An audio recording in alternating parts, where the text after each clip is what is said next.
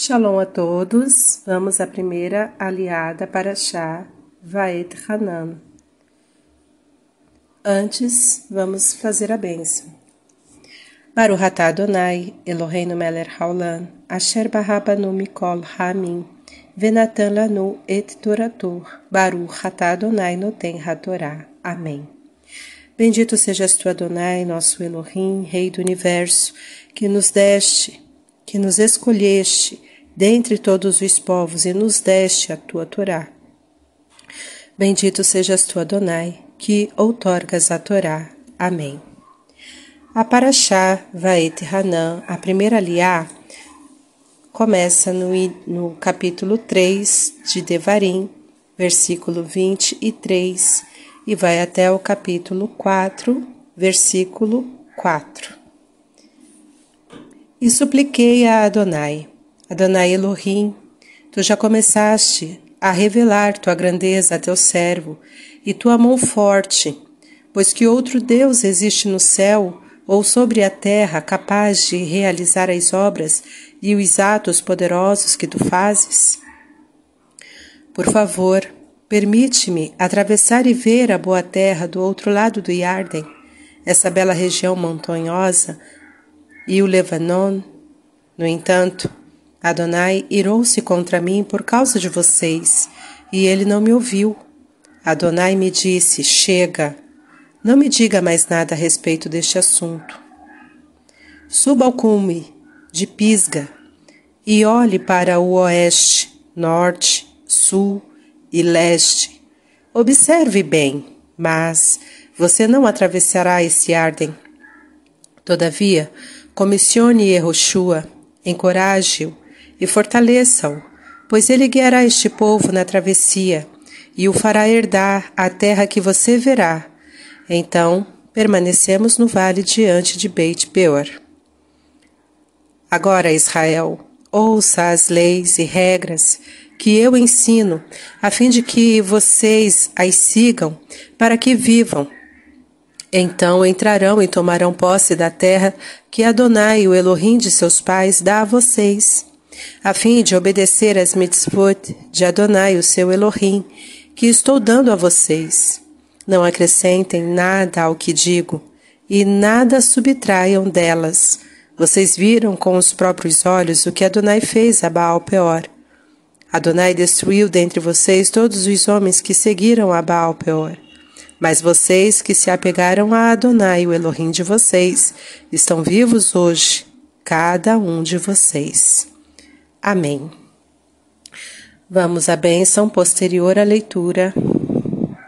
Baruch Adonai, Eloheinu melech haolam, asher natan lanu Torah temet, v'hayeu lanatah betocheinu, Baruch Adonai noten hatorá. Amém. Bendito sejas tu, Adonai, nosso Elohim, Rei do Universo, que nos deste a Torá da verdade com ela a vida eterna plantaste em nós. Bendito sejas tu, Adonai, que outorgas a Torá. Amém.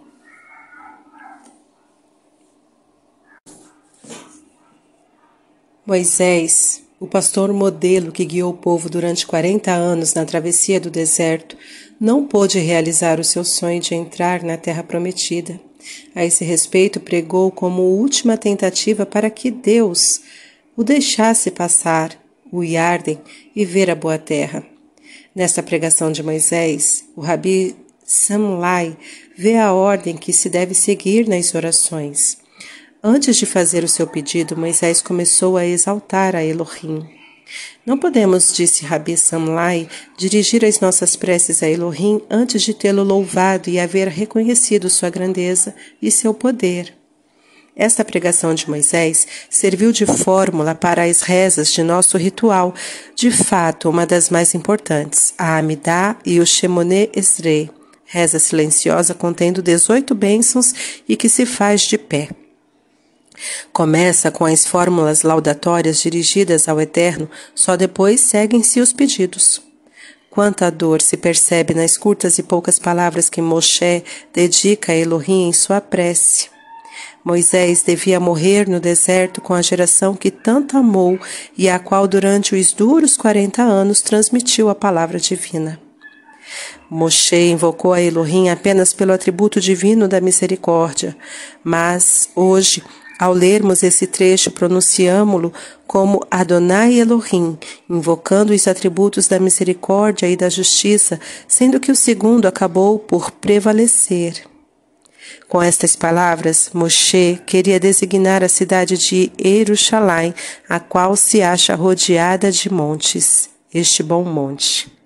E com o Líbano, ele queria dizer o lugar em que futuramente se iria construir o templo. Moshe, o guia ideal do povo de Israel, mesmo sabendo que não poderia entrar na terra prometida, não abandonou a sua missão, aquela de inculcar no povo os seus deveres. E agora, ó Israel, ouve os estatutos e os juízes que eu vou, que eu vos ensino, para os cumprirdes, a fim de que vivais. Entreis e herdeis a terra que o Eterno Elohim de vossos pais vos dá. No capítulo 4, versículo 1, nota-se que a máxima aspiração de Moshe não era somente levar o povo à terra prometida. Ele sentia que, antes de mais nada, Israel precisava de uma pátria espiritual a qual pudesse existir mesmo fora de Eretz Israel. Ela é a Torá, com seus preceitos e estatutos sagrados, a pátria essencial do judaísmo até hoje. E ordena a Yehoshua, anima, anima, anima-o. Quando Moshe comunicou a Yehoshua que ele deveria substituí-lo, Yehoshua declarou-se modestamente incapaz de guiar o povo. Mas Moshe o estimulou com palavras animadoras para não diminuir seu valor, recordou-lhe o seu propósito próprio passado, quando Elohim o encarregou da missão de salvar o povo Egito, no Egito. E comecei recusando. Vide Êxodo 4, 13, Shemot 4, 13. E finalmente aceitei. Tu também aceitarás. Esta aliá da Parashava Et Hanan nos traz lições muito importantes. Primeiro, a oração que Moshe direciona a Adonai, né, que nos ensina aqui com relação a não iniciarmos as nossas orações com pedidos, e sim exaltando o nome do Eterno. E por último, a a ordenança de, de a ordenação de Yehoshua, que seria o substituto de Moshe. Moshe, ele poderia ficar ressentido de não ter tido a oportunidade de adentrar na terra de Canaã, mas ao contrário, ele cumpre a sua missão até o final e ainda assim anima Yehoshua para o substituir, colocando-o como capaz e pedindo para que ele não diminuísse o seu valor, porque assim como Moshe teve medo quando foi chamado, ele também estava tendo medo ali, Yehoshua. Mas ele não deveria desistir, porque Adonai estaria com ele, como de fato vemos na sequência, depois de Deuteronômio, no livro de Yehoshua, a, a, como Adonai o anima, o e o exorta a perseverar firme nos mandamentos, a meditar neles dia e noite, e que ele não tivesse medo, porque Adonai estaria com ele em, todo, em toda a trajetória que ele faria com o povo de Israel. Essa é a nossa reflexão para a aliar da Parashava Eterhanan. Shalom a todos.